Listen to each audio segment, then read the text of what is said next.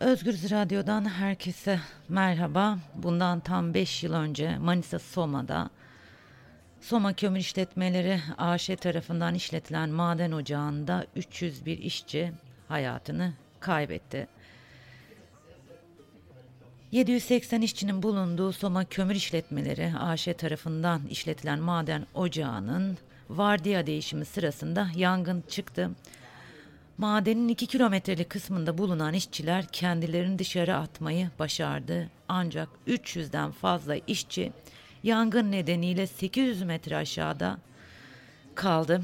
Yangın nedeniyle ocak zehirli gazlarla doldu. Günlerce tüm Türkiye ocaktan gelecek umutlu haberi bekledi. Ancak yapılan çalışmalar sonucunda madenden 301 cansız beden çıkarıldı.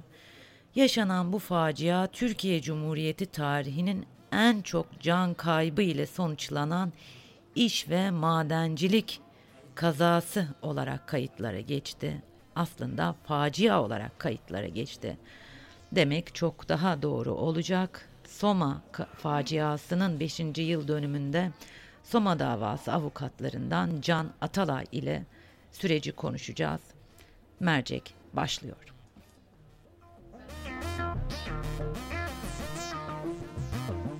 Konuğum Soma davası avukatlarından Can Atalay. Can Bey merhaba. Merhaba, iyi yayınlar. Çok teşekkür ediyorum. Sizler bugün Soma'daki anmaya katıldınız. Nasıl bir atmosfer hakimdi? Aileler nasıl? İlk olarak bunu sormak istiyorum. Ee, ya aradan 5 yıl geçmiş durumda. Ee, ateş düştüğü yeri yakar. Ailelerin acısı hala e, taze fakat günlük yaşamda devam ediyor e, esas itibariyle. Soma'da. 5 yıl önce sokağa dahi çıkamayan Sarı Sendika yöneticileri e, sendikanın genel merkez yöneticisi oldular. E, Can Gürkan tahliye oldu. E, tahliye olmasının ötesinde e, nasıl söyleyeyim e, maden işletmesinin önünde hiçbir engel bırakılmadı. Dolayısıyla bir, bir tür burukluktan bahsetmek mümkün. Ee, şimdi e, Can geçen sene ben anmadaydım, Soma'daydım, mezarlıktaydım. Orada ailelerle konuşmaya çalıştım ama aileler kameralara ve mikrofonlara konuşmaya korktuklarını söylüyorlardı. Hiçbir şeyin aslında yolunda gitmediğinin farkındalardı ama bu korku imparatorluğundan etkilenmişlerdi ve konuşmaya korkuyorlardı. Acaba hala durum o noktada mı yoksa aileler adalet yerini bulmadı ve yüksek sesle biz adalet talep ediyoruz diyebiliyorlar mı bugün Soma'da? Diyebiliyorlar yani en azından e, Soma'da kalan bir avuç insan bu konuda ısrar ediyor. Ağırlıklı bölümü Soma'dan göçtü. Çekinenler de var ama evlatlarının, eşlerinin hesabını sormak için kararlılıklı yollarda olanlar da var. Bugün işçi arkadaşlar tekrar anlattılar. Ben de size e, anımsatmak isterim. E, kolluğun çektiği görüntülere dayanarak yani o görüntülerin işlerine servis edilmesi sonucunda arkadaşlarının hesabını sormaya çalışan, kendi haklarını arayan işçiler Soma Havzası'nda hala iş bulamıyorlar. Ee, büyük bir ama e, bu da hala yaşanıyor. Ee, Soma da davası avukatlarındansın. İlk günden bugüne kadar süreci çok yakından takip ettin. Dönüp baktığın zaman özellikle hukuki açıdan nasıl bir tablo çıkıyor ortaya? Ee, Türkiye'de hukuksuzluk cehennemi e, haline dönüştü. Pek çok karardan bahsedilebilir. 10 yılı aşkın bir süredir aslında Türkiye'de hukuk e, siyasal iktidarın basit bir aleti, basit bir aracı haline dönüştürüldü. E, son bir ay içerisinde Cumhuriyet Gazetesi kararı Anayasa Mahkemesi'nin e, buna ilişkin e, en somut örneklerden bir tanesidir.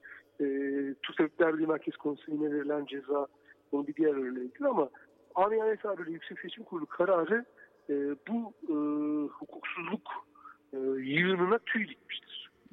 E, artık görmeyen göz e, görmüş, duymayan kulak, duymak istemeyen kulak duymak zorunda kalmıştır. Sonra davası aslında bir e, bir dizi kitap konusudur.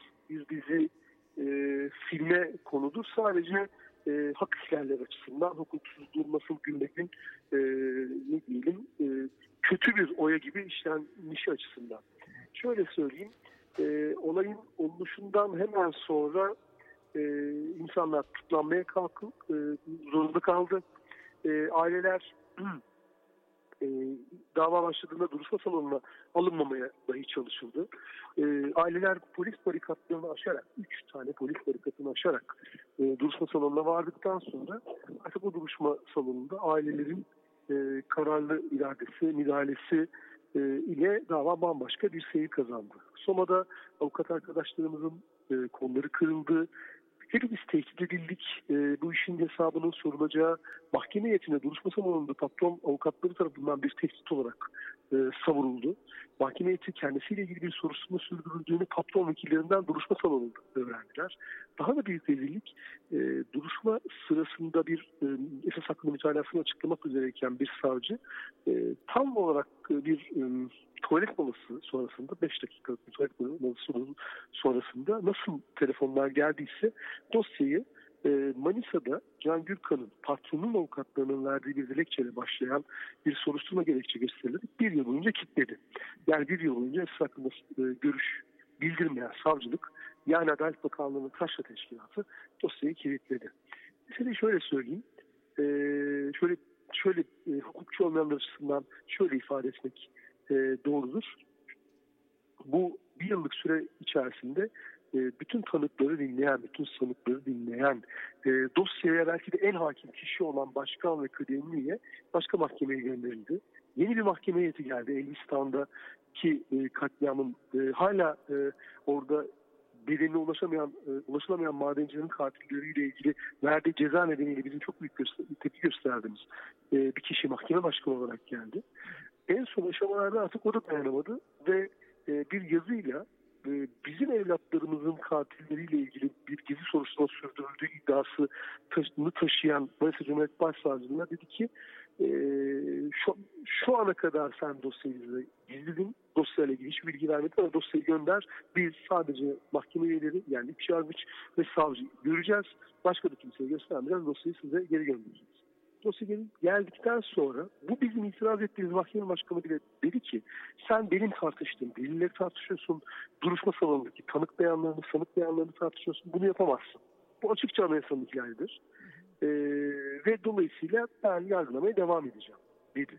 Ee, şöyle söyleyeyim, böyle bir rezillik Cumhuriyet tarihinde yaşanmamıştır. Bir mahkemenin tartıştığı delilleri bir e,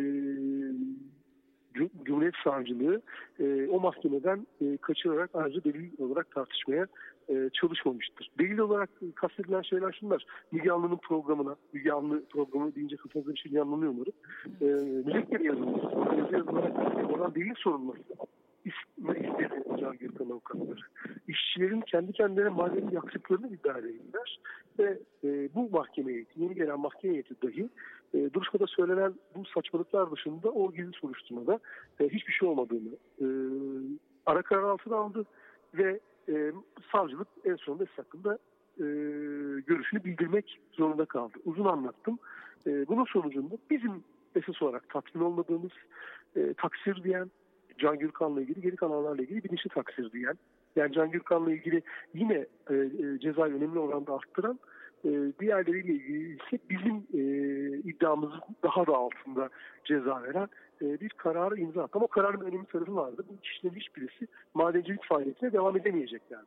İlk derece mahkemesinin kararı buydu. Bizim Bölge Mahkemesi'nin kararı iki açıdan kabul edilemez. Bir, e, olayı basit bir kaza. Basit, ya basit bir kaza haline dönüştürdüğü için. İki, o madende 301 işçinin göz göre göre ölümüne sebep veren insanlar açısından bu böyledir vaktinizi daha fazla almak için uzatmıyorum. O 301 işçinin öleceğini işveren ve vekilleri öngörmüştür. Bu öngörüye ilişkin önlemlerin ne olması gerektiğini saptamış, saptadıkları şeyi projelendirmiş, projelerini e, idare, kamu idaresinde onaylatmış. Bu e, projelerin uygulanması sırasında para kaybı yaşayacakları gerekçesiyle e, ek rezerv sahası, ek üretim sahaları tahsil ettirmişler kendilerine. Bunu bir kere değil, iki kere değil, üç kere değil, dört kere den fazla yaptırmışlar.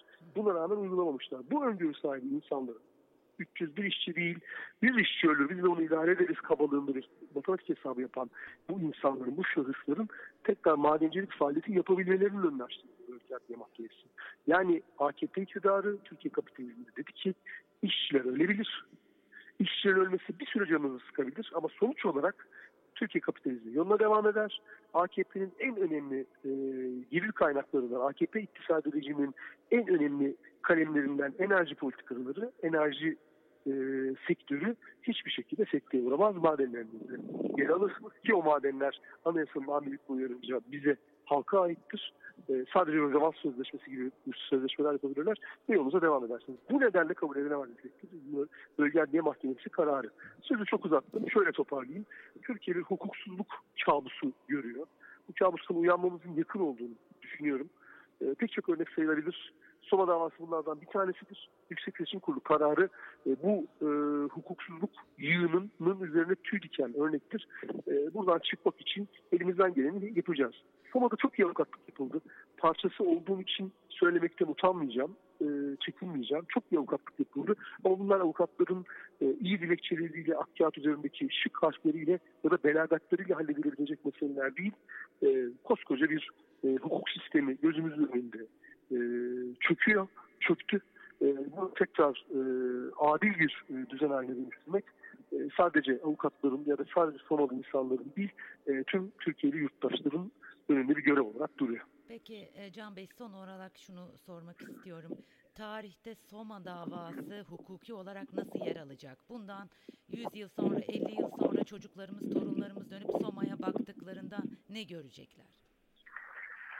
Biraz önce söylediğim e, aymazlıkları, e, utanç verici durumları görecekler. E, adalet isteyen ailelerin e, dişleriyle, tırnaklarıyla e, çocuklarının, eşlerinin, kardeşlerinin hatırasına nasıl tutunduklarını ve kendi evlerine gelen ateşin başka evlere düşmemesi için ne kadar büyük bir mücadele verdiklerini görecekler.